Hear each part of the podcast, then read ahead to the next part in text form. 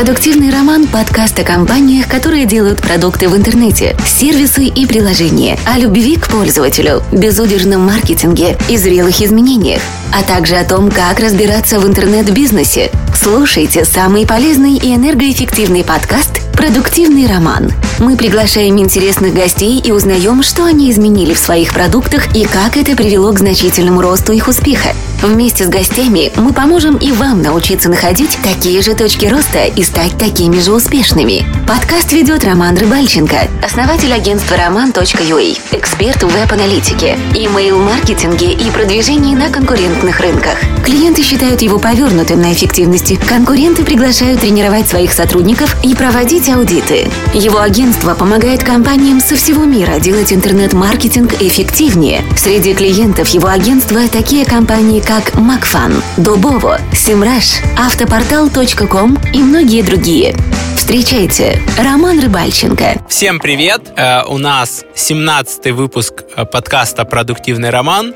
И э, сегодня я его записываю в нестандартном формате. Мы его записываем по скайпу. У меня в гостях Олег Белозор, фаундер проекта Reply. Привет, Олег. Привет, Роман, привет всем. Очень рад, что ты согласился записать подкаст я пользуюсь вашим продуктом э, и рекомендую его даже там нашим клиентам. Расскажи тем, кто не работал пока с Reply.io, э, что вы делаете, чем вы можете помочь бизнесу.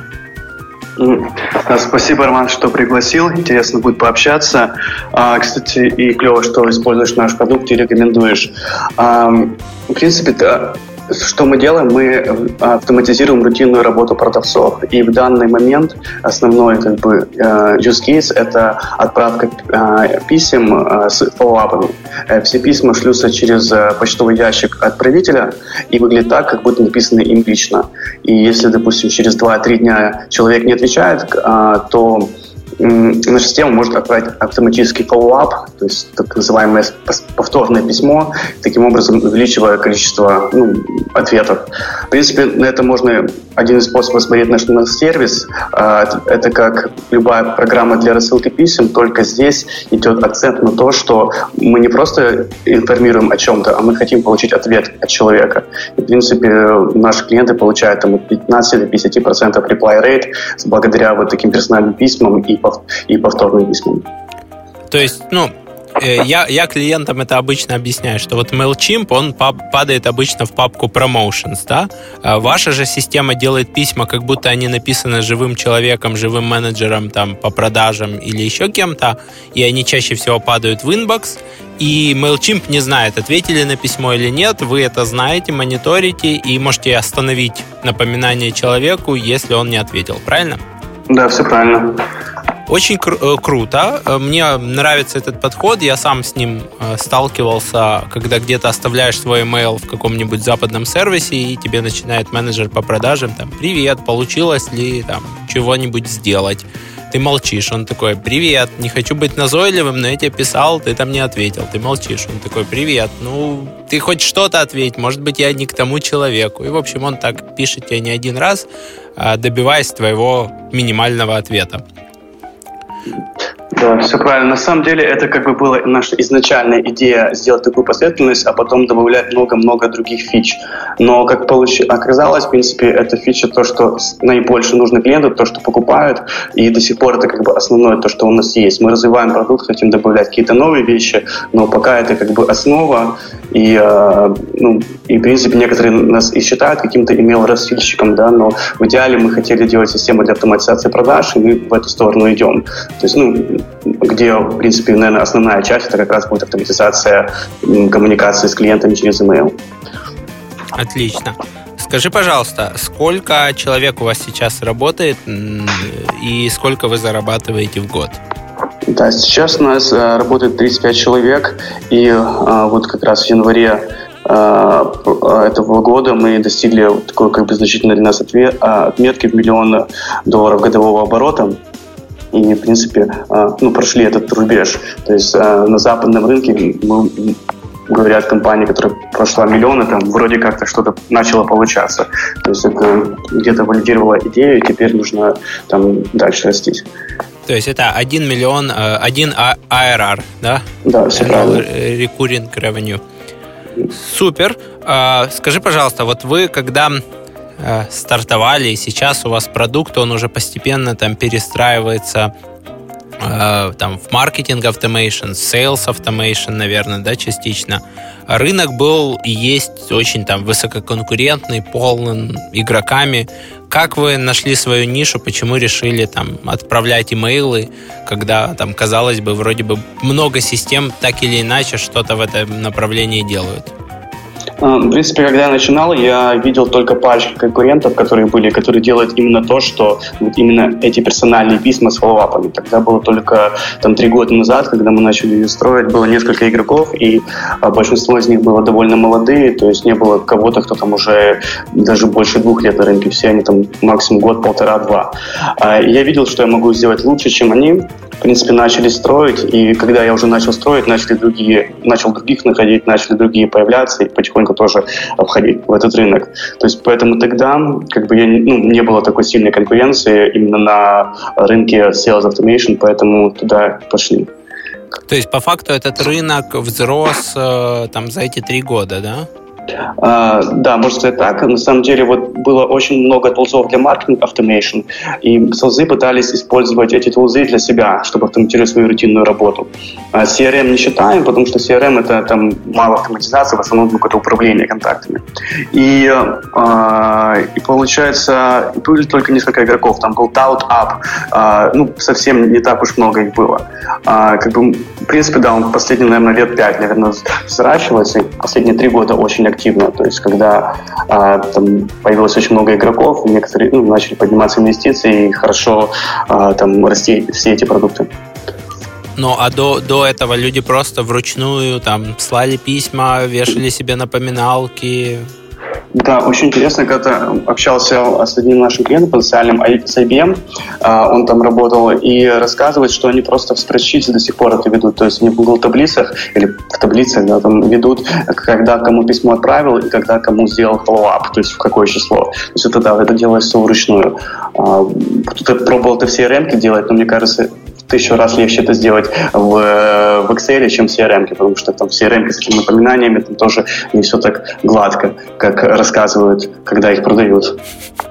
Согласен с тобой, мы как раз сейчас э, в агентстве внедряем CRM, все, все идет не так быстро, как, как, как хотелось бы или как это возможно. А, и согласен по поводу Excel и спредшитов, оно кажется самым таким логичным, но вот как, после того, как я попробовал Reply, я уже не представляю, как, как мы жили раньше. Потому что я тебе честно скажу, вот перед запуском этого подкаста мы записываем уже 17 выпуск, э, перед запуском у меня был приблизительный список а в Excel, кого я хочу пригласить. Э, и я просто представил себе, что там 15 человек надо всем отправить, потом в Google Inbox поставить напоминалку, чтобы письмо всплыло, если они не ответили. И я использовал Reply.io, и на удивление люди отвечали, даже там половина базы меня знала, люди отвечали далеко не с первого письма, а со второго, с третьего. Клево. А, скажи, я вот смотрел э, твой, так сказать, твою карьеру, у тебя был э, проект э, Tago, для генерации отслеживания QR-кодов.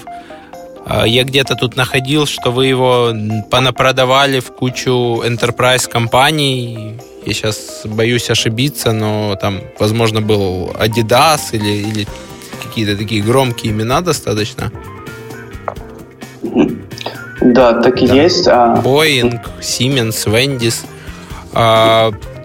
Как, как, как у вас получалось продавать Тагу вот таким вот enterprise компаниям? А, очень легко, они, большинство из них сами приходили и просто начинали использовать наш сервис. То есть тогда я не знал, как делаются продажи.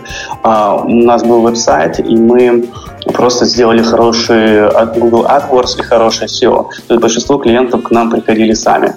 То, что Wendy's, к примеру, Wendy's это большая сеть ресторанов, типа Макдональдса по Америке, к нам пришли, мы узнали только тогда, когда у нас пошло сыпаться ни с того ни с сего очень много сканирований. Оказывается, они купили там нашу обычную какую-то подписку там, за 200 долларов и распечатали QR-коды на своих бургерах, картошке фри, на каких-то подносах и э, отправили по Америке.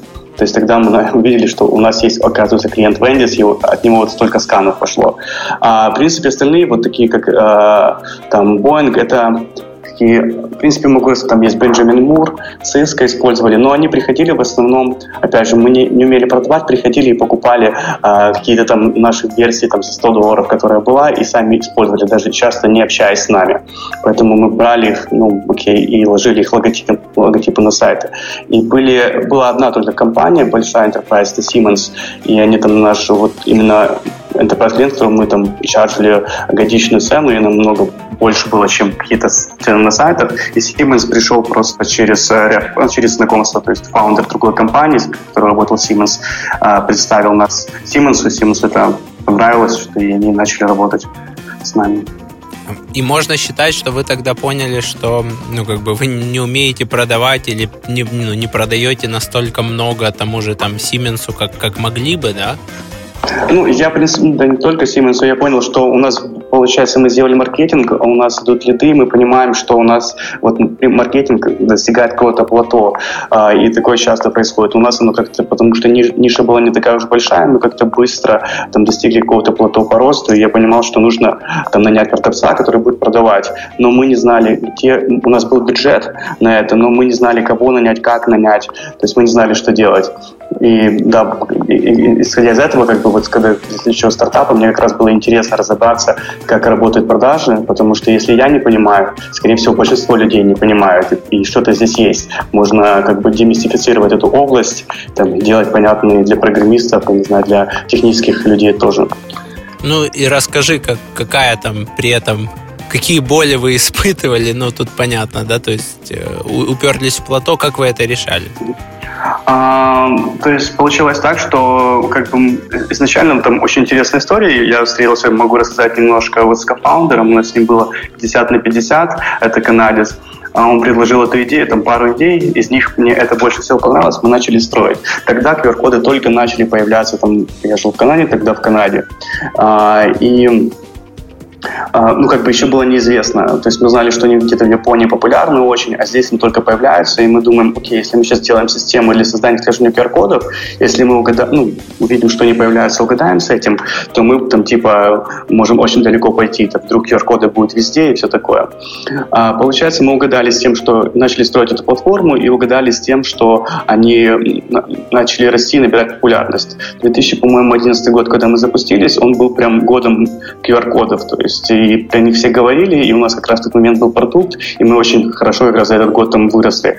А, а потом что случилось, что QR-коды не, не набрали такого большого, как сказать, adoption, и э, они потихоньку, интерес к ним начал снижаться. Поэтому спрос на наш продукт тоже начал снижаться. Мы еще где-то, э, к примеру, вкладываем столько же денег в рекламу или больше, сколько мы вкладывали, но видим, от этого клиентов больше не встает.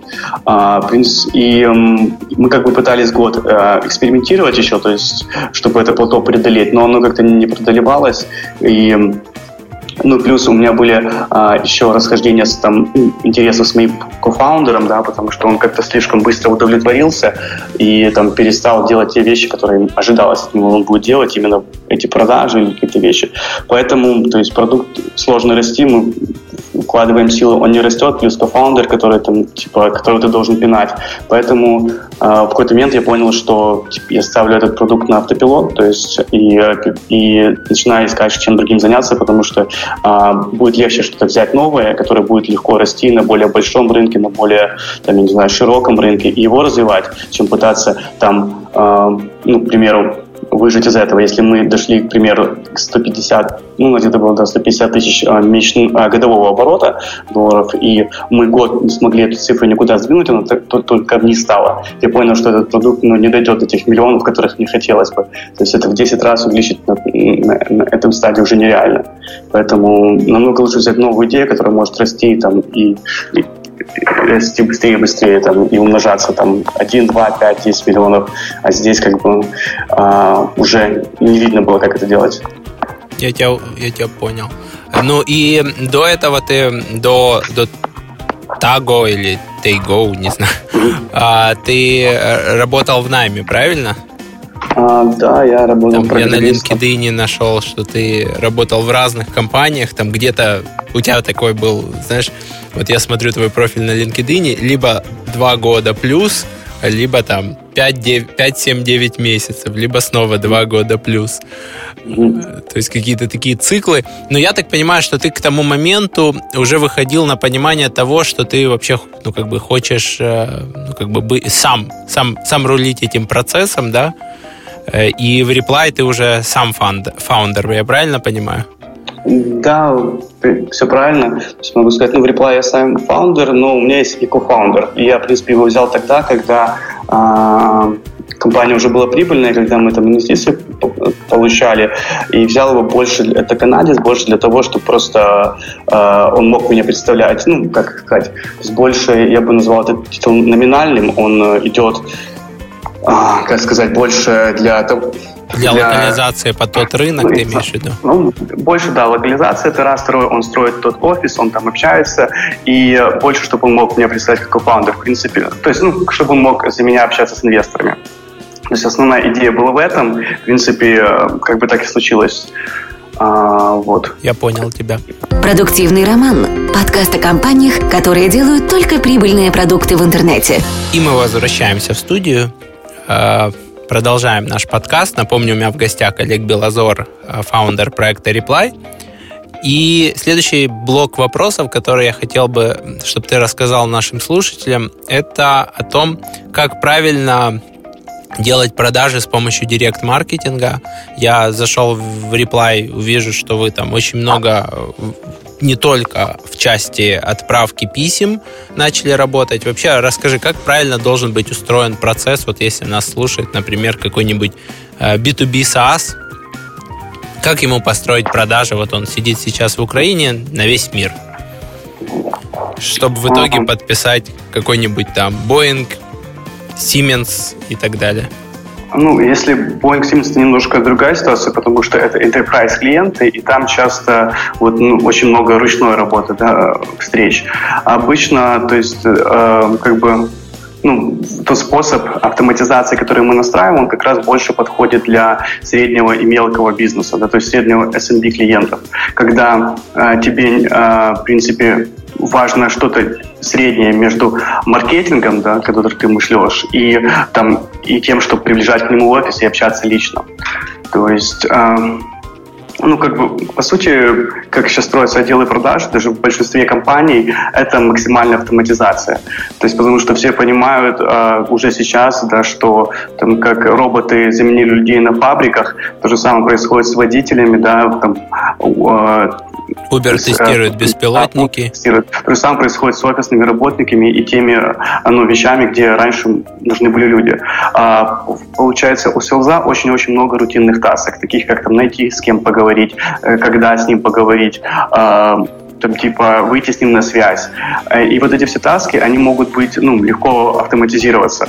И, в принципе, большинство компаний, если посмотреть, у них внутри это очень много автоматизировано, но они эти системы строили годами.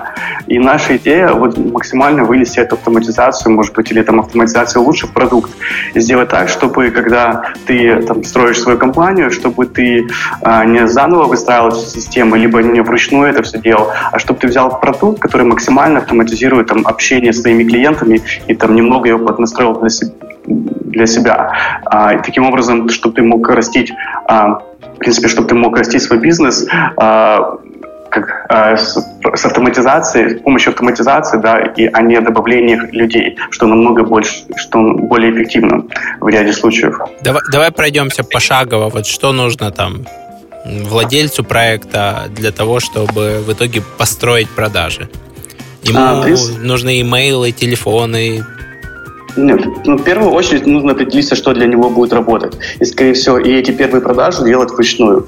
А, как только он поймет какую-то систему, а, что у него есть какая-то система, ну, нашел способ, как продавать, да, где он видит, что он может сделать систему, а, здесь он уже может задуматься о том, как ее автоматизировать. То есть, либо изначально может быть так, что он сначала задумается о том, как можно взять селза, который начнет делать его ручную работу, чтобы он там искал, и как бы расширять бизнес с помощью наема вот других людей.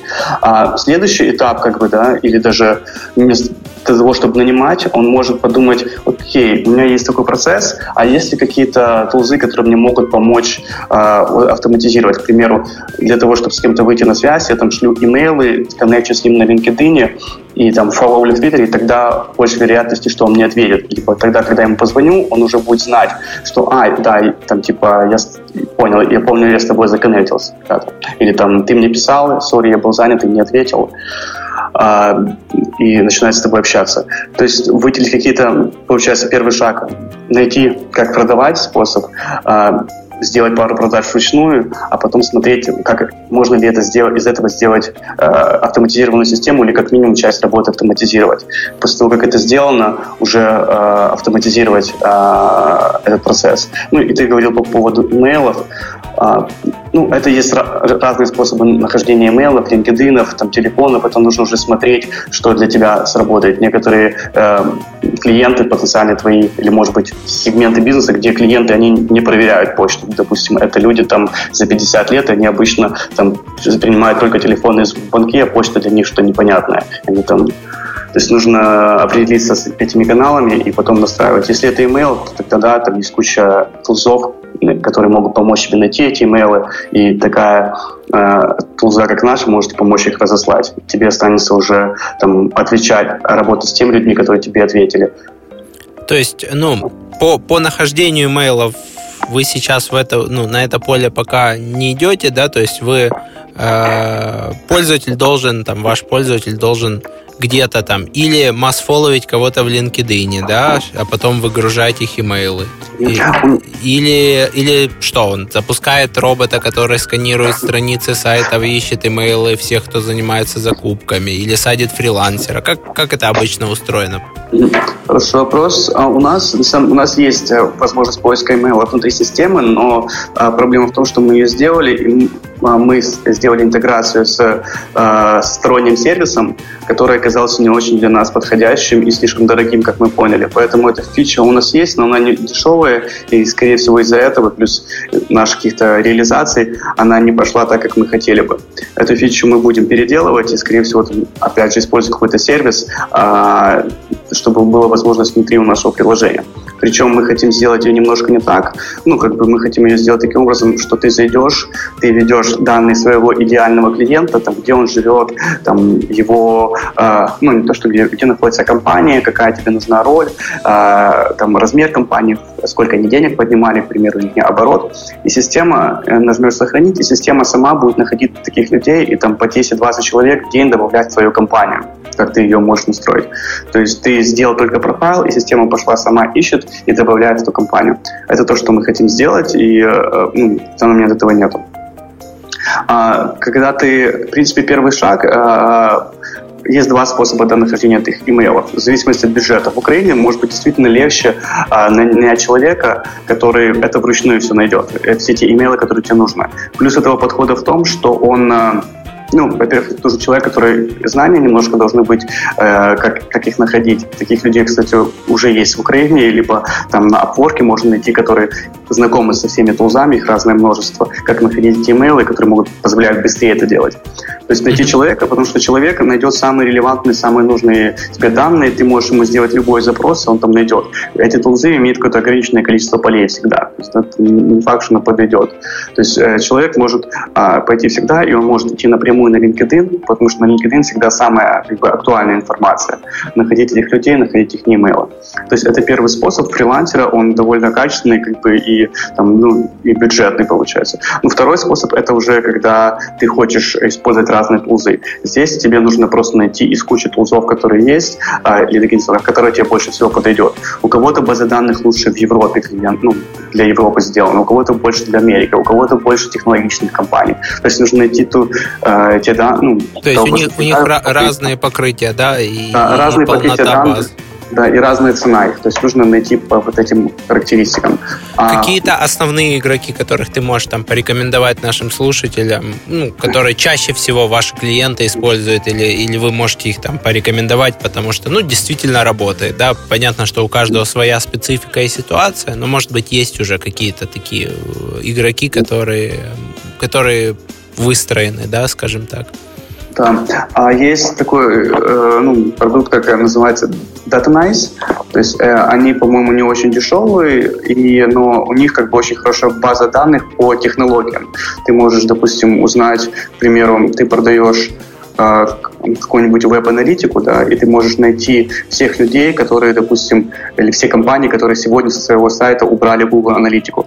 Значит, им каким-то образом она не подошла, и в этот момент ты можешь им написать и сказать, там, видим, что, что там, не хотите ли попробовать нашу аналитику, она лучше, чем Google аналитика. Ух ты. Либо, Это да, либо... похоже на Build to да, по-моему? Да, да. Да, один в один вот такая же идея, в принципе, и BuildWiz это делает. Вот есть продукт Nice, то есть это по технологиям а, такой сильный игрок. А вторые, которые есть, вот э, мы работаем, очень советуем, Prospectify. Prospectify, они более там просто такая вещь, где ты идешь по LinkedIn, сам ищешь людей, добавляешь, а Prospectify уже сам ищет для них имейлы. То есть, к примеру, ты можешь вести какой-то search в LinkedIn, тебе нашло там 30 людей видео по твоему запросу, и ты запуск... нажимаешь э, Prospectify, он идет как Chrome плагин, ты запускаешь там э, плагин и говоришь, забери мне все, всех этих людей и найди их имейлы. Оно забирает этих людей, добавляет свою систему, и потом система для них э, ищет имейлы уже. То есть это вот такие тулзы есть.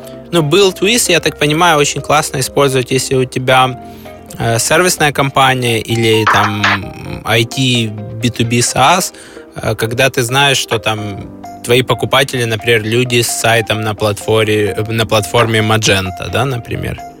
Ну, это первый способ, либо второй способ, ты знаешь, что там, я не знаю, э, что твои клиенты, они обычно там потенциальные, а у них обычно такой стек технологий, тогда ты можешь их находить. Или Либо, они вешают знаю, код такой-то там рекламной системы, да, например? Да, ну то есть ты можешь таким образом их находить, либо, либо ты знаешь просто, что компания, которая покупает там дорогой продукт, скорее всего, там у нее будет бюджет на твой продукт. То есть можно узнавать а, там типа а, а, если ты продаешь вот enterprise какие-то дорогие решения, да, ты можешь сказать, окей, эти ребята, скорее всего, могут купить, потому что они купили маркет, а маркет там стоит какие-то там, допустим, 30 тысяч долларов в год. Или и у тебя, сколько. например, еще и интеграция с маркета, да? Ну, к примеру, да, кстати, тоже хороший вариант.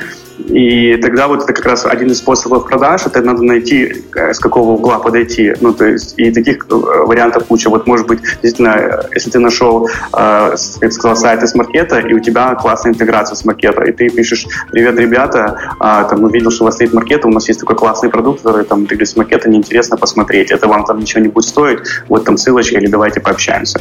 А, недавно, ну, даже давно, ну, один мой клиент как бы использовал а, систему вот как раз для... А, он находил сайты, а, он, в принципе, не так, он находил Shopify, ну, сайты, построенные на платформе Shopify, и, и у, него был, у него был чат, просто он делал онлайн-чат, но он сделал для этого онлайн-чата Shopify плагин. Он как раз и шел по этим магазинам, то есть через, находил их имейлы, через reply, слал письма этим магазинам, говорил, у меня есть классный плагин, который э, чат для ваших Shopify магазина, когда человек будет на чекаут странице, появится чат, и ему человек скажет, ну, напишет типа как бы предложит помощь, и это там увеличит вашу конверсию э, на чекаут странице в два раза, к примеру, да, и это там довольно хорошо работало. Таким образом он и продавал. Круто, есть... круто. Хорошо, нашли мы имейлы, предположим, да, а дальше нужно, я так понимаю, составить какую-то там, продумать цепочку из сообщений, да?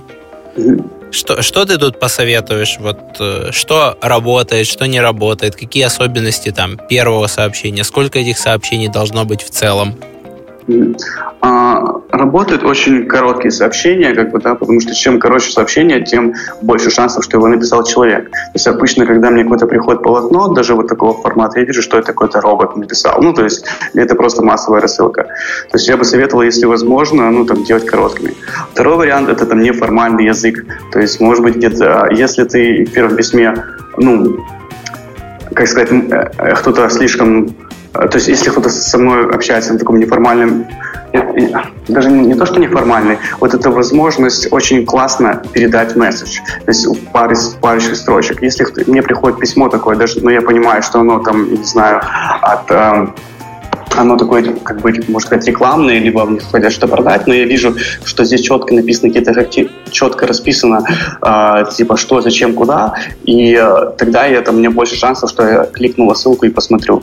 То есть идея в том, чтобы первые письма делать максимально короткими, максимально, э, там, я не знаю, четкими, четкими, да, то есть, такими понятными, да. Да, то есть, к примеру, может быть такой, привет, там, и можно еще добавлять креатив, как, к примеру, мой знакомый продавал э, он тоже использовал Reply, продавал сервис Сан-Франциско. Он не писал «купите у нас». Типа, да, он говорил «Привет, Джон, я только что приехал в Сан-Франциско, мне интересно посмотреть, какие есть события там в такой-то индустрии, допустим, да, ну, там, в нашей индустрии здесь. А, не подскажешь, куда можно сходить? А, кстати, там, типа, а, ну, типа, ну, вот кстати, мы делаем вот это, вот это, и работали с такими-то клиентами.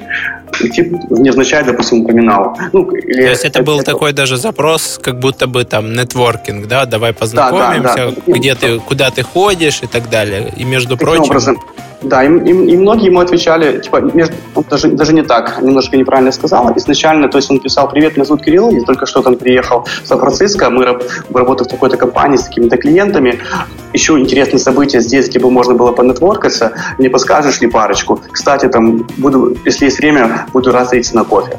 Все. Таким образом, многие люди, как бы, о нем от, ответы были такие, типа, кто-то советовал события, кто-то говорил, да, классно, давай пойдем на кофе, у вас интересные проекты, с удовольствием пообщаюсь. Кто-то говорил, ух ты, у вас клевые проекты, а, там типа, давай пообщаемся, там типа, можете нам быть полезными.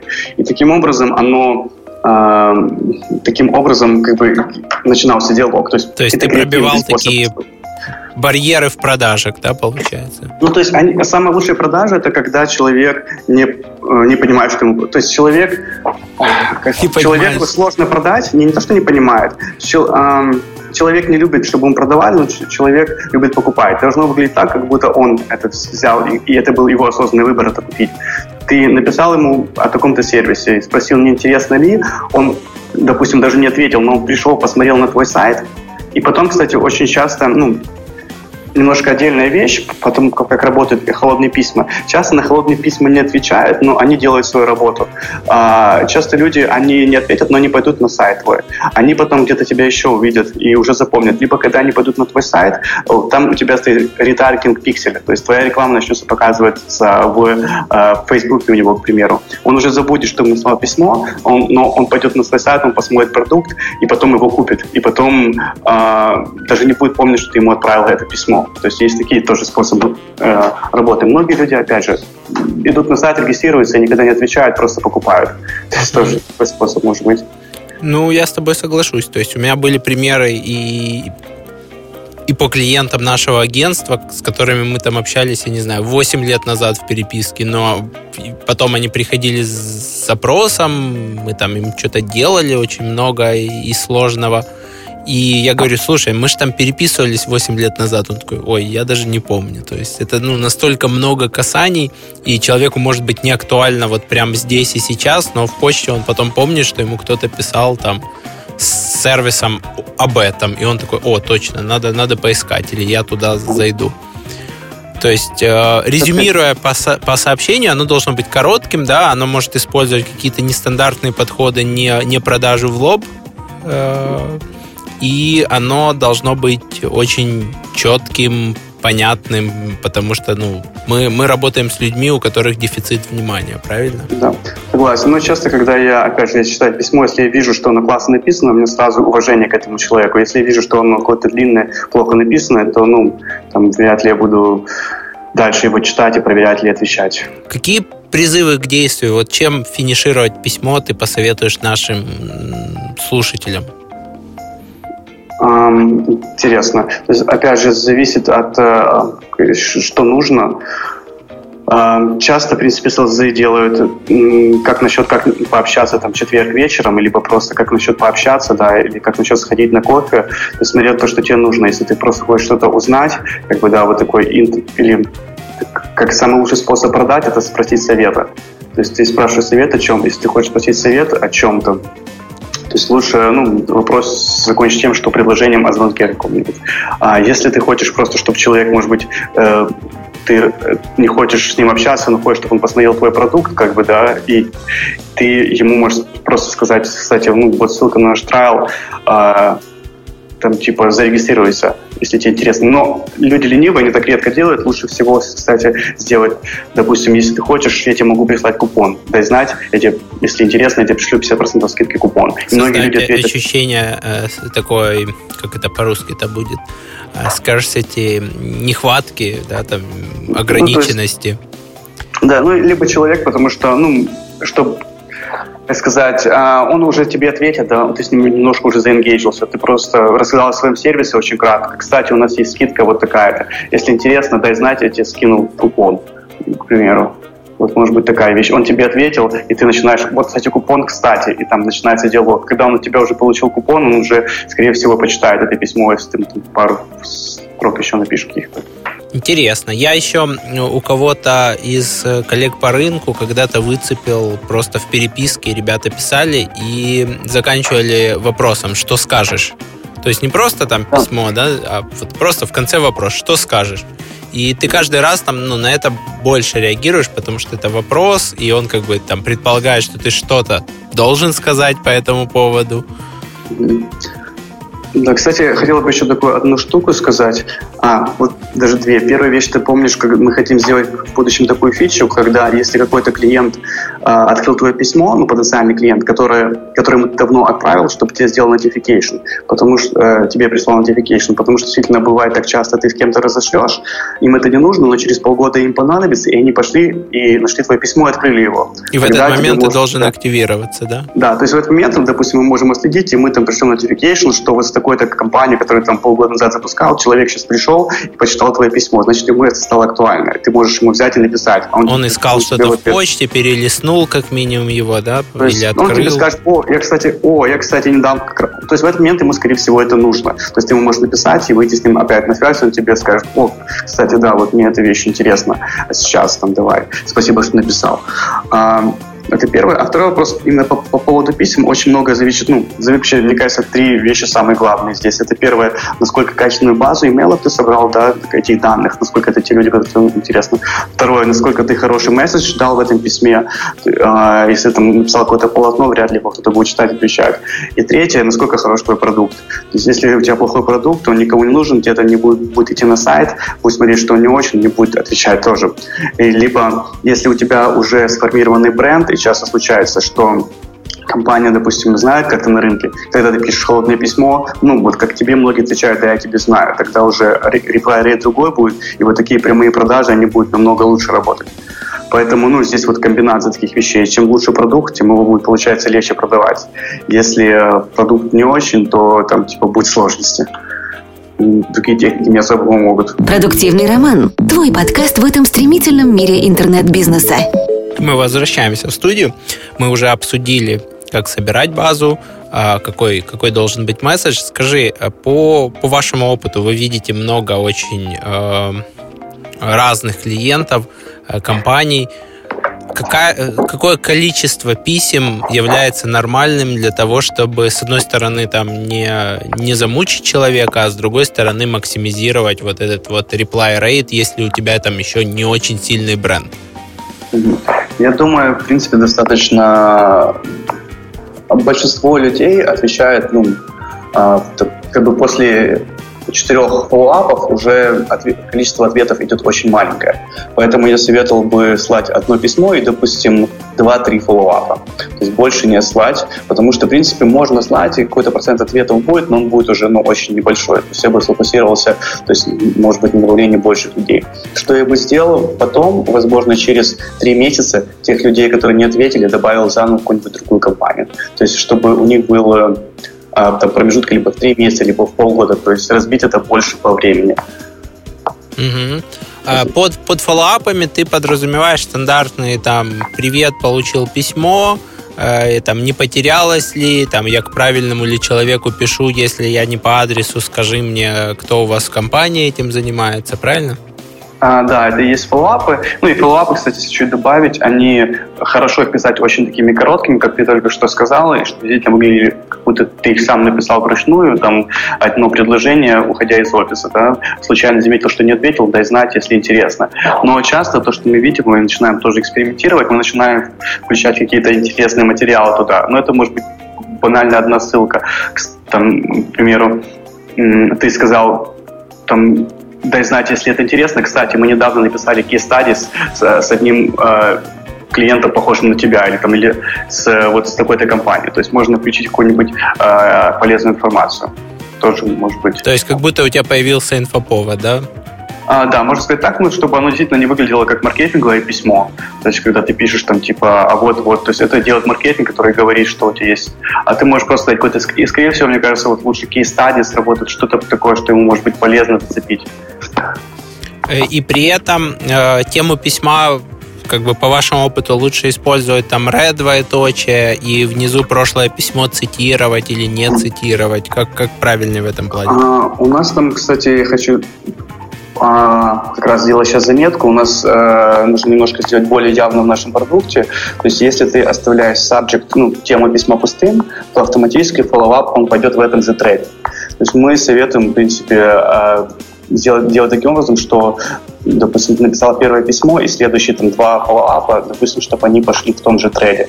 То, То есть она, тему например, можно не прописывать, да? Да, тему mm-hmm. не прописывать, либо оставить той же, тогда она тоже пойдет в этом же трейде. А, может быть, там четвертое письмо написать э, в отдельном письме снова. То есть можно Чтобы оно пошло новой цепочкой там в Gmail или в там, да, других в, почтовых программах. Отдельно. Угу. При этом надо ли цитировать прошлое письмо? Высокая ли вероятность того, что человек там его удалил, или оно там куда-то уползло вниз, и он уже не помнит о чем-то, а ты ему пишешь привет, там получилось изучить мое письмо, а он такой, какое письмо? Ну да, то есть если ты пишешь э, в том же трейде, тогда этого не нужно делать, потому что он, скорее всего, он это увидит автоматически внизу.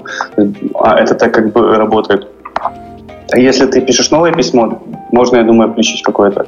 А, я просто, я так не делал, не знаю, мне кажется, человек, наверное, найдет в своем почте, если ему это интересно. Либо, если большинство людей, если ты отправил 3-4 письма, скорее всего, не открывали, если ты там не через а, слишком длительное время отправишь, что они должны там помнить. Либо спросят, о чем это, и ты напомнишь. напомнишь. Ну, я, я Просто, цитировал, да, я потому что у меня даже ну, в личной переписке, я когда отвечаю, у меня цитируется все, все личное, я как бы там, используя реплаю, одна из целей, я пытаюсь там симулировать, скажем так, как будто я написал это со своего личного почтового ящика. Ну да, и просто если ты делаешь это по умолчанию не, а, ну, как бы не в том же треде, да, то есть с пустым сабжектом, оно так и будет пилить, оно будет вставлять. Ну, я понял. То есть можно, ну, а так, как ты делаешь, да, это будет новый сабжект, и можно вставить тоже. Просто нужно проверить, как оно выглядит, чтобы оно действительно выглядело так, а, как, как, как ты думаешь, потому что там разные клиенты, может по-разному это распознать. Какие а... еще есть фишечки, вот, которые должен там не забыть клиент, да? То есть очень, очень важно придумать правильный месседж или там группу месседжей. А, наверное, там важно там правильно заинтегрировать со своей почтой, добавить подпись. Есть еще какие-то такие фишки, которые там а, улучшают вот эту всю взаимодействие, увеличивают там ответы, э, впечатления о тебе и так далее? А, да, хороший вопрос. Из интересных, ну, мне нравится, когда, допустим, если ты можешь более так э, допустим, у тебя небольшой список, и более э, время уделить этому списку, пойти этих всех людей сначала с ними законнектиться, допустим, на LinkedIn. Потом можно письмо включить, такую строчку, там, привет, Джейсон, законнектился с собой на LinkedIn, и э, не отправил тебе запрос на LinkedIn, и хотел написать письмо, как бы, да, вдогонку. Тоже, чтобы ему казалось, что ну, вот это был естественный процесс менеджера по продажам, который сидит и ну, специально его лично хочет добавить. Ну да, типа таким образом. А, вот этот способ, ну, тут может быть стоять то, что человек сначала пришел, он тебя где-то увидел, а, он ну, то есть он уже с тобой хоть как-то один раз пересекся, и потом от тебя письмо получил, то есть это может быть тоже больше тачей. То есть часто еще делают то, что, ну, а, компании, они сначала запускают email-маркетинговую, не просто маркетинговую кампанию, допустим, рекламы на какую-то там индустрию, либо группу компаний, а потом начинают им слать письма, то есть чтобы тебя уже знали, как, к примеру.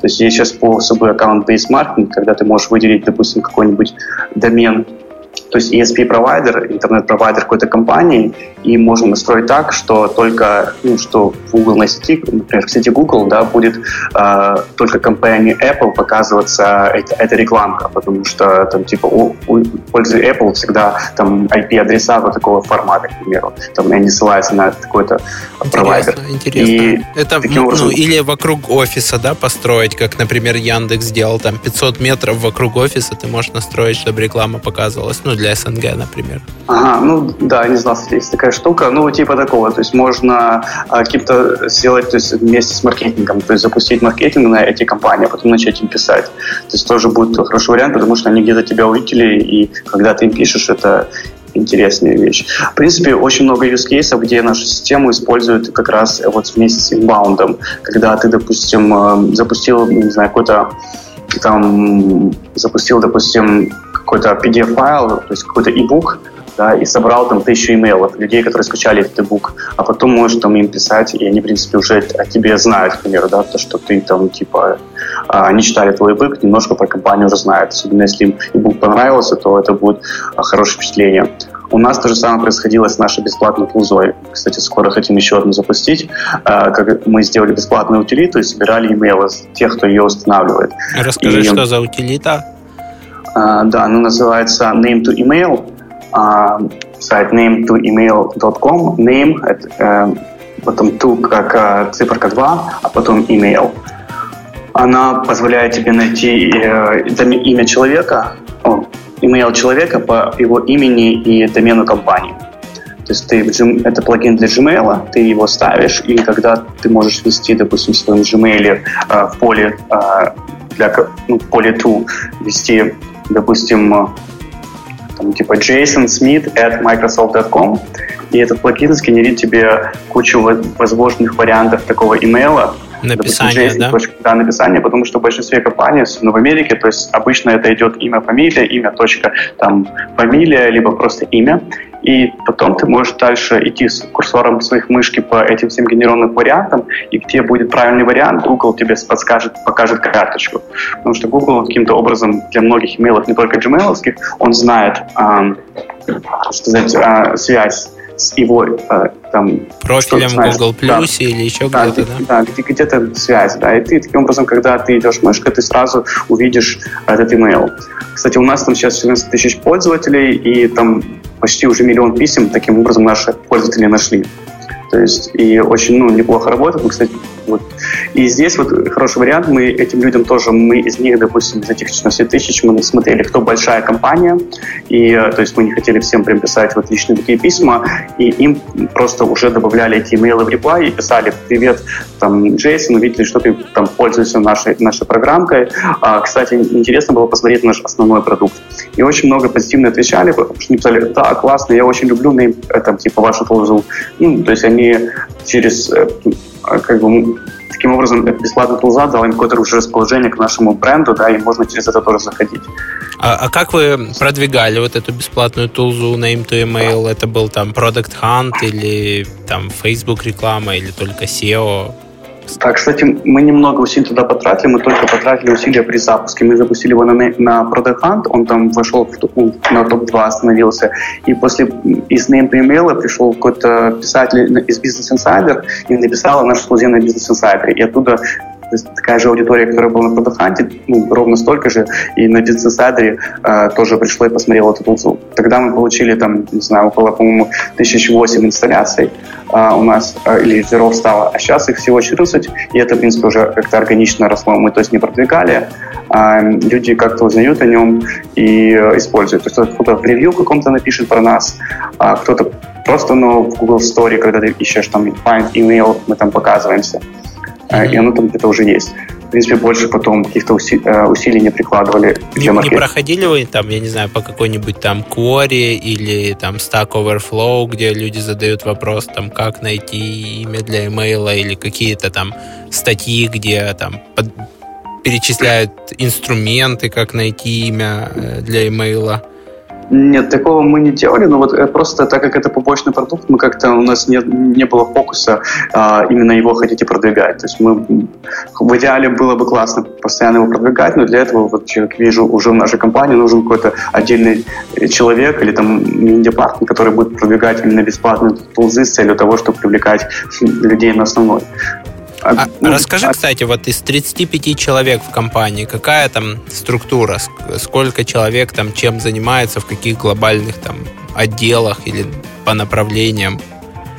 То есть, ну, половина, даже человек 15, э, основной как бы команды это не в девелопменте, у нас около 12 программистов, если я не ошибаюсь, и потом дизайнер, продукт девелопер и 4 э, QA, то есть даже больше, чем 15. А, то есть основная, ну вот часть, больше половины команды э, находится в, занимается девелопментом. Остальная часть команды у нас три даже 4-3,5 там есть на part-time, как бы кто-то делает эти задачи административные, маркетинговые. То есть, ну, можно сказать, 4 человека занимаются маркетингом, остальные а, у нас 4 селза, и получается сейчас около 5 человек в support е.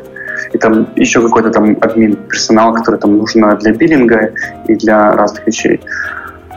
А, в принципе, как-то так. В Канаде у нас получается 6 человек, это как раз 4 человека sales а и, и один человек support, один человек аккаунт-менеджер слэш всякие биллинг вопросы решает таким образом. И давай вот ты уже рассказал про вот эту штуку name to email, как как вариант там растить продукт, находить себе э, новых лидов продукт. Какие ты вспомнишь еще такие кейсы там, значимого роста или падения после изменения в продукте, после, может быть, выкатки фич, может быть, там, а после изменения ценообразования или ну, вот, какие ты там заметил вещи, вот что там вы что-то поменяли в продукте, и вы либо сильно просели, либо начали сильно по-другому расти? Хороший вопрос. И, кстати, у меня был такой а, опыт, вот интересные изменения, допустим, в прайсинге в моем в Тагер, в первом стартапе, когда мы поменяли цены с 20 долларов, допустим, в месяц на 90, и там все стало намного лучше. Люди все равно продолжили покупать, и ревеню стало больше. А, то есть а, вот такие, и, в принципе, это то, что говорят большинство а, компаний, что при поднятии цены обычно становится там, ну, в разумном пределе становится все как бы лучше. Они там не теряют, начинают больше зарабатывать. А, вот такой один а, инсайт. Вторая вещь. А, у нас, в принципе, еще мне запомнилось после помимо запуска на Продаханте каких-то или бесплатных плюс, это интеграция Zapier, когда мы сделали интеграцию Zapier, у них очень сильная там комьюнити, у них очень много, там более 100 тысяч, по-моему, или 200 тысяч людей в их списке рассылки. И когда они сделали анонс, то, что мы, ну, когда ты делаешь интеграцию Zapier, они делают анонс на свою базу юзеров, и иногда там 2-3 раза анонсят твою тулзу. Круто. То, что у нас появилась такая интеграция. И много людей увидело, что и пошли туда и посмотрели, что такое реплай, и узнала. То есть это тоже что-то дало. Круто, а... потому что я буквально ну, не, не совру, сегодня я подумал о том, чтобы вас э, заинтегрировать с нашей CRM-кой, зашел на Zapier, нашел возможность, действительно там есть интеграция, у нас платный аккаунт Zapier, потому что в какой-то момент это оказалось проще, чем писать связки Slack к CRM, Slack к Facebook и так далее. То есть у нас там Э, пользователь добавляет в Google календарь, например, там э, сотрудник, что он там выходной будет, да, то есть я ему там подтвердил выходной или Оля моя, и в Slack уходит автоматическое оповещение всей команды, и все знают, что там конкретный сотрудник такого-то числа будет недоступен. И мы вот в куче мест используем Zapier и очень довольны, честно я тебе скажу. Кстати, это очень классно, это видно, Запер тоже очень сильно растет, это видно, куда это, ну, как бы индустрия идет, то, что вот такие нативные интеграции, они часто очень ограниченные, сложные, а Запер благодаря дал такой как бы классный механизм, где ты можешь все намного более кастомно и под себя настроить. Да, да, и, и там они внедрили какие-то свои обработчики, то есть я там из коробки настроил, он мне показывает, там, человек вне офиса с 6 числа по 6 число, да, я там добавил их обработчик, отнял одну минуту, и он показывает все там, только 6 числа, да, то есть, ну, какие-то mm-hmm. такие даже мелочи, чтобы прям вот совсем, совсем сделать все так, как тебе надо, посчитать там разницу в днях или там от, от, отминусить там сколько-то там минут. Прикольно. Да, я тоже видел эти форматоры у них разные, то есть есть это все. Про, цены абсолютно с тобой согласен. У нас уже там не первый выпуск подкаста, когда все говорят, что поднимайте цены и продавайте дороже, будет возможность развиваться кратно, и э, если вы работаете на западный рынок, то, то все равно продажи идут. Какие-то еще моменты вспомнишь, или ну, там это основные такие вот кейсы э, роста падения? Сейчас просто еще роста. больше... Да, роста. В голову такого больше не приходит, но, в принципе, сейчас мы хотим, вот то, что мы хотим пробовать, это больше с SEO. Ну, это может быть даже это эксперимент, в принципе, это тоже будет не кейс, а вот интересная вещь, которая мне недавно очень понравилась, и мы хотим у себя внедрить, это когда ты генерируешь много страниц автоматически на своем сайте, но которые там, допустим, очень релевантны. К примеру, Zapier, если ты ищешь интеграцию какую-нибудь, он дел, у него нагенерил кучу страниц, да, да, типа да. Zapier и вот это. Я сегодня искал, да, Zoho CRM и, и Reply, э, ин, там, Integration или там да. что-то такое, и сразу в топ-2 там дважды Zapier. Да, кстати, ну вот эта вещь. И получается часто, а, то есть это, и они взяли, допустим, у них тысяча продуктов, да, и эту тысячу, а, для этих тысячи продуктов, ну, например, если тысяча интеграций, они сделали комбинации между этими тысячами, то есть это получается там миллион страниц. И такие миллионы страниц, как бы, да, потому что их очень много, они могут а, генерить много трафика благодаря вот таким длинным, как бы long tail keywords. И у нас есть идеи как бы для reply, вот то, что мы можем сделать, где мы можем нагенерить вот таких SEO-шных страниц, которые были бы релевантны, но и в том числе и, и и которые могли бы привести вот таких пользователей. Слушай, ну вы Есть... даже для name to email, наверное, тоже можете нагенерировать, типа там э, найти email э, в Microsoft, найти email mm-hmm. в Apple, найти email в Google, там. Да, хороший вариант. Или там, э, или там база сотрудников компании X, база сотрудников компании Y. Не согласен. Ну, кстати, мы как раз такое хотим делать для нашей следующей бесплатной тулзы. Мы хотим сделать, э, допустим, что мы хотим сделать, использовать базу Named Email, потому что там 8 почти миллион уже имейлов сохранено. Мы хотим, получается, сделать такую вещь, где ты сможешь вести просто компанию, тебе покажется список э, людей, которые в этой есть компании, на, на, если они у нас есть в нашей базе вот named email. И для этого мы как раз можем эту вещь сделать, потому что тогда на странице мы сможем ее сделать очень релевантной. Когда ты скажешь найти людей Microsoft, мы тебе сможем показать страничку, где будут эти имейлы Microsoft, а не просто завлекаловка, потому что сейчас это тоже очень как бы важно. Да, да, потому что ну, это вещи. такой конкурентный рынок. Я там иногда, ну, когда искал контакты конкретного человека, там есть куча там бизнес-директорий, э, а, и просто еще Google на это смотрит. Если человек заходит и уходит, то баунтится, то это и потом дальше ищет, то он тебя ниже рейтинг берет. Если человек нашел, остался там и потом больше не ищет, он тебя выше страницы э, рейтинг все тоже важно как раз именно для продвижения. Сто процентов. Слушай, а правильно ли я понимаю, что вот проблема доставляемости писем, вы ее обошли за счет того, что вы доставляете письма транспортом самого пользователя, интегрируясь там с почтовым сервисом пользователя и отправляя там через SMTP Гугла или еще кого-нибудь? Да, ну, в принципе, это изначально как бы идея этого была, даже не связанная с там, доставляемостью писем, потому что только так ты можешь когда ты подключаешься к email аккаунту с человека, только так мы можем отслеживать ответы. То есть по-другому, если ты шлешь через там, MailChimp, MailChimp не может отслеживать ответы, потому что не имеет доступа к твоему инбоксу, он не может стать фоллоуапом. То есть, в принципе, мы... И вторая вещь, почему мы так начали делать, это потому что мы хотели, ну, или основная, мы хотели, чтобы письма выглядели максимально персональными. То есть, ну и в принципе, вот и, и, и и третье, вот побочно, да, оно решило вариант вот, э, с, с доставкой писем, то, что они как бы хорошо доставляются, они приходят в primary, и они, ну, там как бы есть всегда ограничения, ты должен там слать не больше, там, допустим, до Gmail, чем 250 писем в день, вот, ну, сам Gmail может тебя там заблокировать. То есть там всегда какое-то огранич, ограничение по количеству писем тоже есть. Продуктивный роман. Подкаст, который внимательно следит за успешностью продуктов в интернете. И мы снова в студии.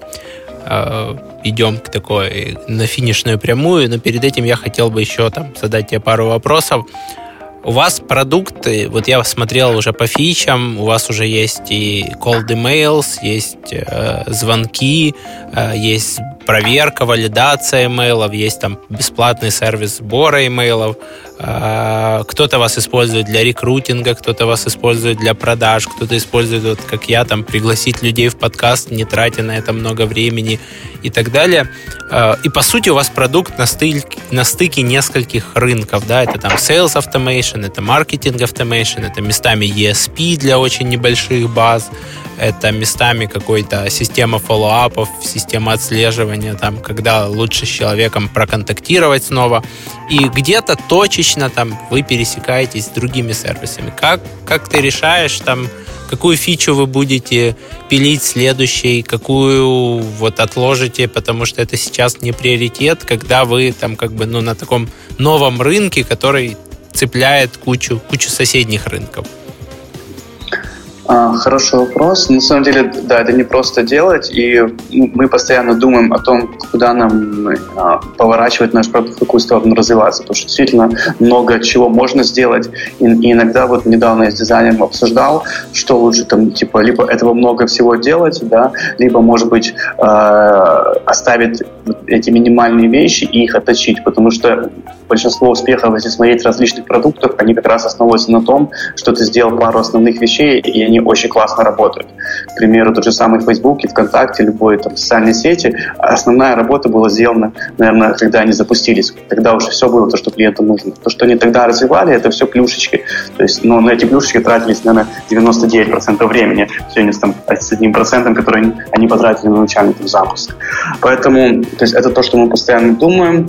И сейчас мы сделали такую вещь, мы начали, а, мы, в принципе, спрашиваем наших клиентов, мы слушаем их фидбэк, у нас есть канал, канал в Slack, если кого-то, ну, если либо саппорту, либо sales а, как бы слышит от фичи, которую просит человек, но у нас ее нету, клиент, то мы, он просто должен ее запостить в этот канал, и тогда я, продукт менеджер, мы уже видим, что такой реквест пришел, и уже как-то добавляем себе его, ну, то есть а, в нашу систему и там думаем. Вторая вещь, у нас есть такая вещь, как голосование вот на сайте, то есть там если есть какие-то фичи, ты можешь э, проголосовать, если она тебе, допустим, ты ее хочешь. И у нас, допустим, вот сейчас поднялась фича, за которую 8 человек проголосовало, и мы ее будем делать. То есть таким способом мы решаем именно э, э, те делать фичи, которые хотят клиенты. То есть же, общаясь с ними. Вторая вещь, которую мы делаем, у нас есть сейчас вот ряд наших фич, которые мы хотим, вот считаем просто, что они классные, их нужно делать. А, мы их тоже делаем, но здесь вот я всегда стараюсь, а, как бы действительно нужно не уйти от фокуса нашего продукта еще. Сказать, ну, здесь вот, не знаю, это действительно такое искусство.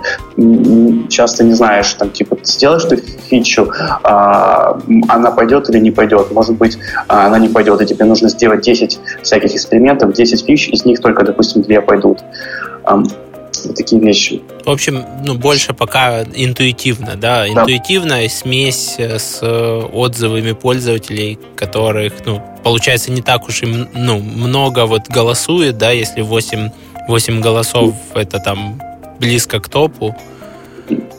Это да. Не, на самом деле такого фидбэка уже очень много, наверное, если больше сотни разных каких-то фичер-реквестов есть. А, но да, конкретно за этот 8 проголосовало. И, в принципе, мы хотим настроить систему, у нас этого еще нету, но мы, наверное, скоро к этому придем, где мы будем каждую фичу оценивать с точки зрения, для скольких юзеров она нужна.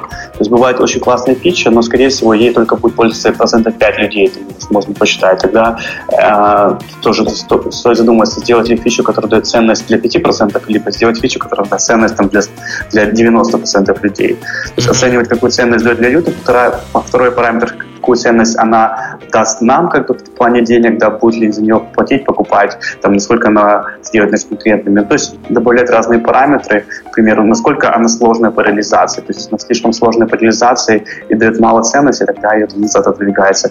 Если она легкая по реализации и дает много ценностей, мы ее сразу сделаем.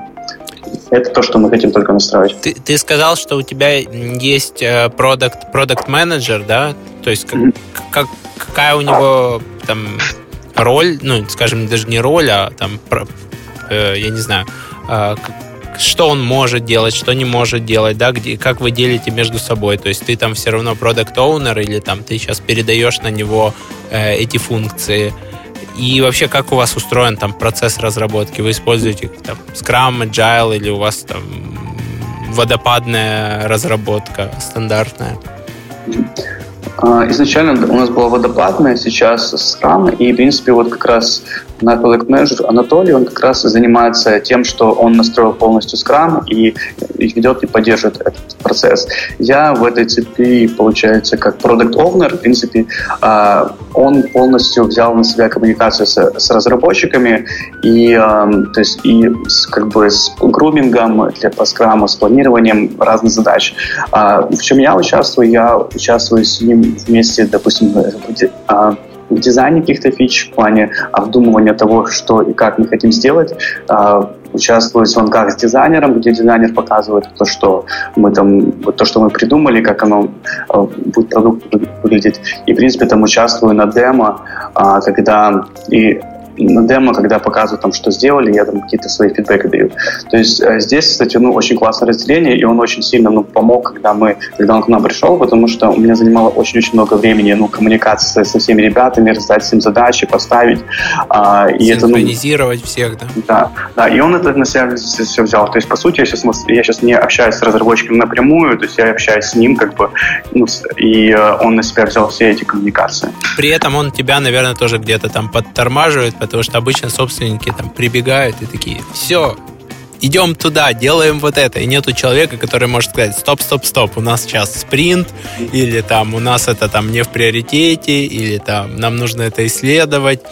И вся команда разворачивается в противоположную сторону и начинает пилить что-то другое. Да, кстати, интересно, у нас такие были ситуации, получается, я где-то тоже приходил, говорил, давайте, зачем это все планировать, давайте быстренько эту фичу сделаем, вот нужно через три дня. А, под, а потом они перестали так делать. Я говорю, давайте так. Говорит, нет, Олег, мы так уже пробовали. Мы сделали за три дня, а потом мы месяц фиксили ее.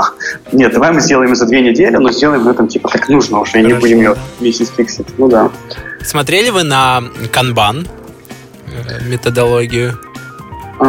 Когда-то давно, да, но сейчас даже не вспомню, о чем она.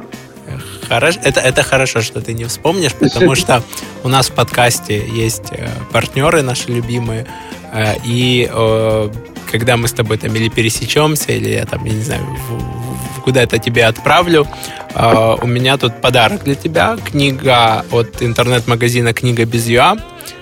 Канбан «Альтернативный путь в Agile». Я думаю, что в любом случае там Хорошо, что у вас есть Scrum, но можно посмотреть еще, какие, какие есть методологии, возможно, какие-то фишечки докрутить, потому что мне, мне честно, очень нравится вот ну, как бы философия канбана, там, как, как доски визуальной, да, там, и э, постоянных там каких-то улучшений или ограничений на вход, когда там не больше скольки-то задач может идти на вход, чтобы человек там меньше стресса испытывал и более ритмично работал. В общем, я ее еще полистаю перед тем, как передать тебе. Но будет вот такой вот э, для тебя, для коллег подарок. И плюс подарок от нашего второго партнера сервиса э, посуточной аренды добова.com. Э, когда ты будешь путешествовать по Украине, там, в Израиль, в Минск, еще куда-то, там, где у ребят есть покрытие, то там сертификат на ваучер на проживание. Классно, спасибо, Роман. И в этот момент, это я так всегда плавно наших гостей подвожу, в этот момент я обычно спрашиваю о взаимном э, подарке, что, что мы можем нашим слушателям пообещать для лид-магнита, то есть, э, чтобы они оставили свой email на роман.ua, какой-то бонус, методология, там, исследование, э, купон на скидку, еще что-нибудь А что могут получить наши слушатели? Я подумал, да, что самое полезное, что может быть быть, а, что могу дать, это я могу расшарить одну из наших презентаций, которую мы делали, допустим, в прошлом году. Это называется Board Presentation. А, она сделана по стандартам того, как, как ты делаешь как, как делается обычно в компаниях презентации там, ежемесячные для, там, не знаю, board of directors. Хотя у нас официально такой борды нету, но когда меня когда-то научили ее правильно делать, и там очень клевая структура, я думаю, ну, будет полезно посмотреть вот снапшот нашей компании, как, как все происходит а, в этой board presentation. Вот такой и, вот может быть, фрейм, фреймворк, как делать презентации там для, для, для команды, для инвесторов, да, там для для всех заинтересованных групп лиц, правильно? Да. Очень, очень интересно. А, ближе так уже к завершению, скажи, вот вы год, где-то год назад, да, получили инвестиции порядка 400 тысяч долларов, насколько у меня здесь отмечено.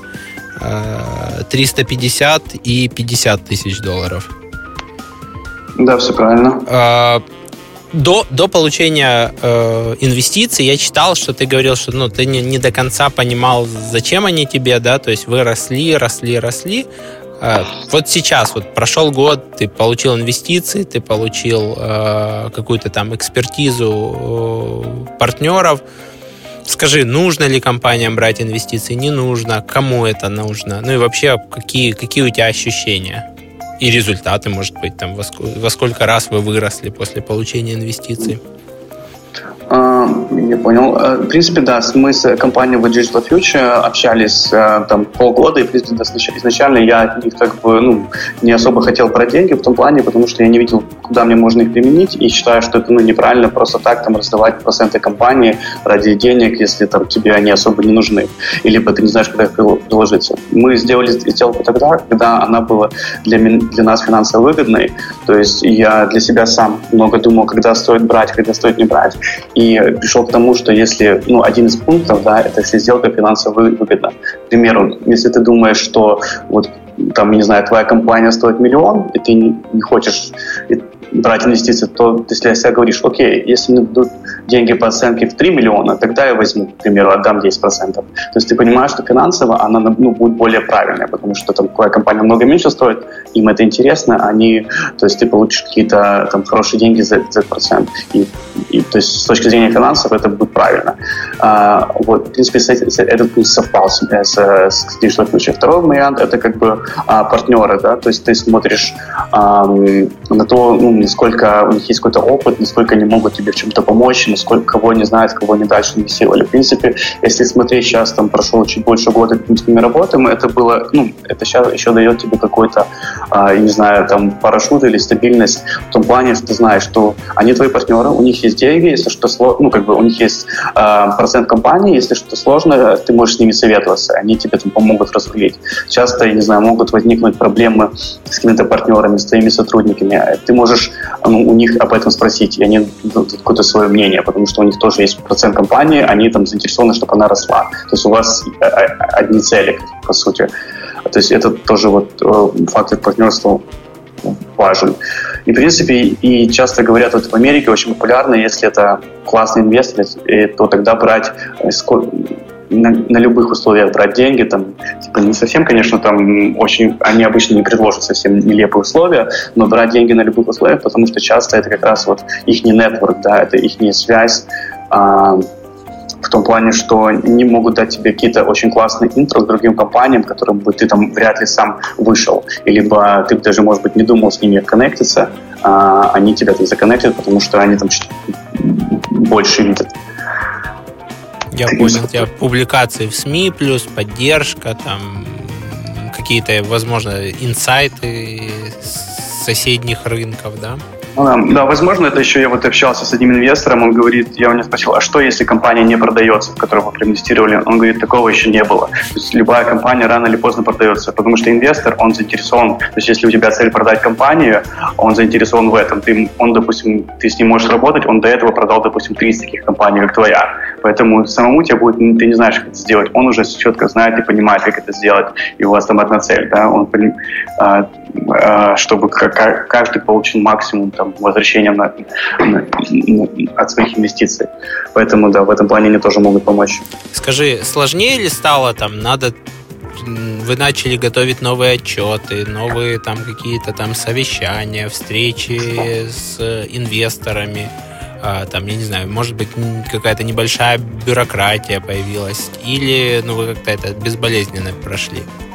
Ничего, была такая смешная история, что когда мы там, типа, ну, проинвестировал, он сказал, там, Алексей Дютофьевич, Олег, пожалуйста, будь хоть первым стартапом, который мне будет слать отчеты.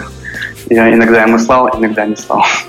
ну, по сути, ничего. Ну, как бы сейчас они, их по бюрократии не поднялось. Мы дали доступ к нашим финансовым ну, как бы программкам, где у нас тут продажи. И, по сути, иногда я строю эти отчеты как бы для себя, это раз в пару месяцев и присылаю им, но, с другой стороны, как бы этого не просят. То есть в этом плане классно, потому что они как бы доверяют. Ну, и они видят, что мы растем, мы там типа не сильно вмешиваются. То есть в этом плане хорошо, что они, ну, они не мешают, и и э, ничего как бы никакая бюрократия не поднялась.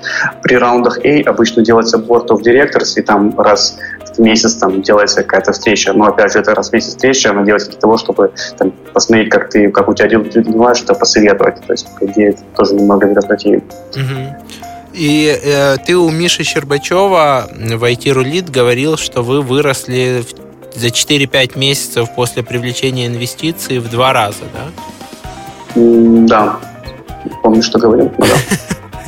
не говорил, но этот факт у меня как-то есть. Нет, ну, у меня, у меня записано, что говорил. Это мне не Миша сказал, а э, когда мы готовили досье. А, по, по результатам года, во сколько раз вы выросли? Um, прошлого года мы выросли в 6 раз, получается. Очень круто. То есть то есть, ну, я могу сказать, там, да, по цифрам, мы начинали год, мы открыли у нас 1015 оборота было, и в конце года мы закрыли, ну, то есть это месячного, месячных подписок ММР, и в конце года у нас было 70, как бы, в том году. То есть как раз прошлый год был очень таким сильным ростом. В этом году мы сейчас видим уже более как-то стабилизировалось, мы как-то линейно начали расти, и я вот сейчас сильнее думаю про маркетинг, думаю про эти бесплатные тулзы, чтобы как-то рост ну, чтобы захватывать большую часть рынка, да. которая еще не осознает эту потребность, да? Ну, то, что, ну, чтобы больше, в принципе, расти еще быстрее. То есть для этого нужно постоянно как раз э, заниматься маркетингом и все больше и больше людям как-то доносить и выходить на связь. Я понял. Ну и идем к завершению. Скажи, какое у тебя хобби, чем ты занимаешься в свободное от работы время? Хобби. В принципе, из такого, что постоянно это зал, а, плавание иногда. А, последние просто, наверное, месяцев даже месяцев 9 я много переезжал. То есть я попробовал пожить э, месяц, первый раз был в Азии, пожил месяц во Вьетнаме, месяц на Бали.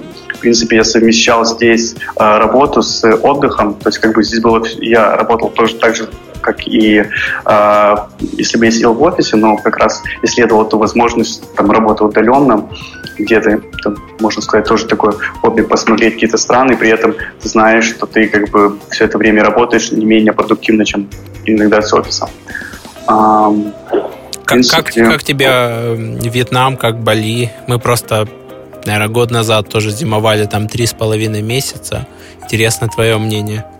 Мне очень понравилось, ну, по Бали, то есть э, мне очень было комфортно на Бали. И, э, к примеру, я там жил две недели на берегу э, моря, у меня там 10 метров от меня море, э, перед домом моим такие палатки, ну, как бы то, что палатки, получается, тент, где я кушаю, э, хозяева не готовили еду, их покупал. В принципе, отличный интернет, и я часто сидел в этом тенте перед морем, просто там проводил скайп-звонки или работал, а там и как все, и очень как бы меня радует то, что я не просто там отдыхал, да, я еще как бы работал и как бы и там и там купался, катался на мотороллере э, э, в то же самое время. К примеру, у меня сотрудники тоже, один из сотрудников был на Бали в это время, он, они поехали на два месяца, и, в принципе, его отчет по продуктивности, он говорит, что обычно, ну, продуктивность такая же, только часто, наоборот, даже делаю больше, потому что, ну, меньше каких-то забот. То есть он говорит, я больше, там, допустим, учился каким-то новым вещам. И за собой я тоже заметил, что в это время часто вот было время, не с кем идти гулять, мало никого не знаешь, ты сидишь, что-то учишь новое, читаешь. То есть хорошее время для развития. Ну, я с тобой скорее соглашусь, хотя, безусловно, вот долго там мы зимовали в Таиланде, на Бали, вот спустя какое-то время тебе это все приедается, ну, то есть там такое условное небольшое село получается на этом острове, и жарко, ты такой, блин, зачем мне сейчас что-то еще делать? Поеду-ка я на море или поеду-ка я на закат. Да.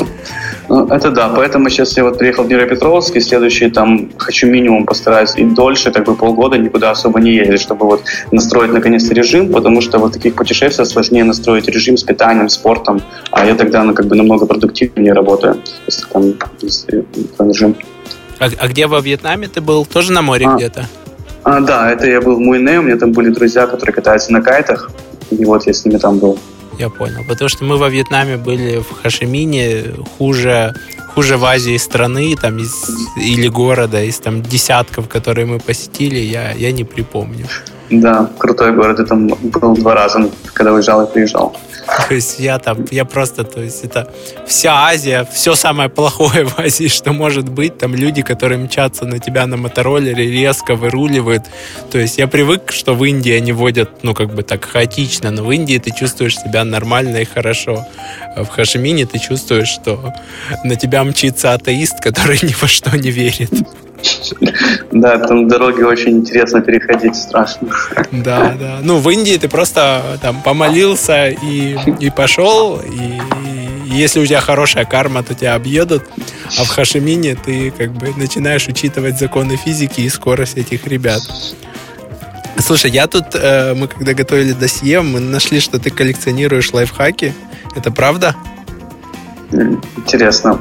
А, когда-то коллекционировал, наверное, в последнее время как-то не фокусировался на этом. Что, что ты используешь вот для своей персональной личной эффективности? Вот э, о чем можешь рассказать нашим слушателям, если, ну, если есть что-то такое, что можешь вспомнить?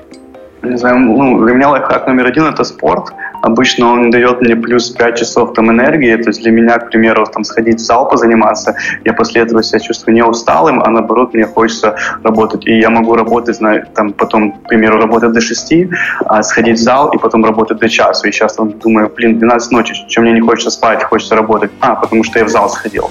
То есть оно мне дает заряд бодрости. Э, то есть один из лайфхаков найти, что для вас дает такой заряд бодрости. Может, кому-то дает там плавание, либо другой вид спорта. И тебе именно а, тренажерный зал, да, дает? Да, мне именно тренажерный зал, потому что если я побегаю кардио, я наоборот буду уставшим. А в зале, потому что мне как кажется, что там, так как нету кардио, ну или мало его, а, получается, ты не изнемогаешься, но твои, а, ну, ты, получается, а, как бы как-то энергию э, хорошо. Да, кстати, я исследовал. Одна из вещей, почему я понял, как происходит, скорее всего, из-за того, что ты когда работаешь с весами, твой организм начинает вырабатывать, ну, мобилизируется, начинает вырабатывать больше энергии, чтобы ты мог преодолевать эти все веса. И когда через, там, типа, ты уходишь через час, у тебя организм все равно выработал, продолжает вырабатывать энергию или имеет ее избыток. Поэтому я его так, да. да, то есть ты как бы, ну, получается таким образом кардио, у меня наоборот как-то забирает эту энергию, и я наоборот буду уставшим. А вот это наоборот собирает. Ну, такой один лайфхак. Ну, из других лайфхаков, в принципе, не знаю, больше не знаю, всегда нравится смотреть вперед, то есть додумать, что можно сделать следующее, где можно встретить какой-то угол, там в хорошем смысле слова, к примеру, там, когда я был а, в Канаде, я там начал, а, получается, работать программистом, но я не ждал, когда я там, я не знаю, по сути, я не мог открыть бизнес, потому что у меня не было визы в Канаде, ну, то есть визы, там, не то, что визы, ты должен быть гражданином, чтобы открыть бизнес, но, mm-hmm. допустим, мой лайфхак был, что я нашел партнера, да. А вторая вещь, что я не ждал, пока я там получу визу, чтобы там, или когда я смогу открыть бизнес, тогда я уйду с работы, начну работать. Я, допустим, работал после, э, я начал свой, ну, работал над своим бизнесом после основной работы. Я в 6 заканчивал работу и шел в зал, заряжался энергией, и там до, до часу, двух ночи я работал. То есть пытаться, ну, думать, что для тебя следующее, и пытаться это делать, ну, как бы сейчас, а не как, как, как-нибудь потом. Потому что видел многие люди, они как-то откладывают. Вот сейчас закончу институт, тогда начну работать. Ну, нужно сразу это все делать параллельно. Там вот заработать деньги, начну бизнес делать. Зачем собирать деньги? Ты можешь сразу уже начать инвестировать там, то, что зарабатываешь в бизнес э, или в какие-то свои дела. Согласен, знаю, сейчас, согласен. Да, я возможно... работал с первого курса института, и я такой думал, вот сейчас вот выпущусь из института, и у меня появится свободное время. Нет, нет. То есть с каждым годом его становится как-то... Оно становится разным, рваным, меньше, больше, но нету такого, что вот сейчас вот эта активность закончится, и вот тогда-то заживем. Ну да. То есть надо уже делать сейчас. Очень, очень круто, вдохновляет то, что ты говоришь. Давай, наверное, заканчивать. Если есть что еще там какое-то напутственное слово сказать, сказать нашим слушателям, то говори, и я буду им говорить, что им делать дальше. А, кстати, может скажу, так только перед этим ты можешь сказать мне коротко, э, коротко какая аудитория слушателей, тогда может быть, исходя из этого как-то а, ну, моя идеальная аудитория это люди, которые делают продукты или планируют их делать в интернете. То есть это люди, которые сейчас, возможно, работают в сервисных компаниях, возможно, они там сейчас в, в найме работают, или наоборот, они уже делают свой продукт, и у них много, много вопросов по поводу того, как, как его развивать, потому что по маркетингу информации очень много, а вот по развитию продуктов не очень, совсем не очень много. Окей, классная аудитория. Да, тогда у меня есть ну, такое напутствие, как я, в принципе, хотел сказать, что самое главное просто не бояться и брать делать, потому что, ну, то есть те продукты, которые там запускаются и зарабатывают десятки миллионов, часто из них они такие простые, такие, ну, там посмотришь, ничего нету. Поэтому, то есть, видно, смотря на них, ты понимаешь, что действительно нужно просто взять и сделать. А, и, в принципе, здесь делать, там, не бояться каких-то там, я не знаю, а, сейчас каких-то кто-то боится, там нужно открыть компанию, чтобы начать делать. Нет, ты можешь начать делать, а потом, когда у тебя пойдет, откроешь компанию. То есть просто брать и делать то, что ты хочешь. И ну, в плане вот, чтобы оно пошло, скорее всего, действительно нужно понимать маркетинг и как его, ну, в принципе, правильно выстраивать. То есть это запуски на продоханте, это Квора. И сейчас у нас в Украине появляются люди, которые там глобальные продукты запускают. Можно эти знания получать у нас и как бы ходить и получать их. А, то есть для этого есть, а, получается, ну, если у вас есть энергия это все делать, все эти знания, они есть, а, нужно просто делать их. Хотелось бы, чтобы да, больше в Украине появлялось продуктовых компаний, больше продуктов. А, мы делали не для кого-то, как бы там на заказ, а свои делали продукты и продавали по миру. Очень круто. Очень... Вот это именно то, что э, ты сказал, то, что я для чего запустил проду... подкаст и про продукты, то, что ребята из Компьютера, из NetPeak Group и, и со всего рынка сейчас делают, говорят, что все хотят, чтобы у нас э, там появлялось больше э, продуктовых компаний и чтобы меньше сервисного бизнеса и больше продуктовых компаний. Ребята, которые дослушались сюда, спасибо вам. Оставляйте отзывы о подкасте на страницах Роман.ua в iTunes. А, подписывайтесь на нас iTunes, SoundCloud или email рассылка на Роман.ua. И до новых встреч. Пока-пока. Пока. Подкаст «Продуктивный роман» о компаниях, которые делают продукты в интернете, сервисы и приложения. Подписывайтесь на новые выпуски на сайте roman.ua в разделе «Подкасты». Ставьте 5 баллов в iTunes и рекомендуйте друзьям.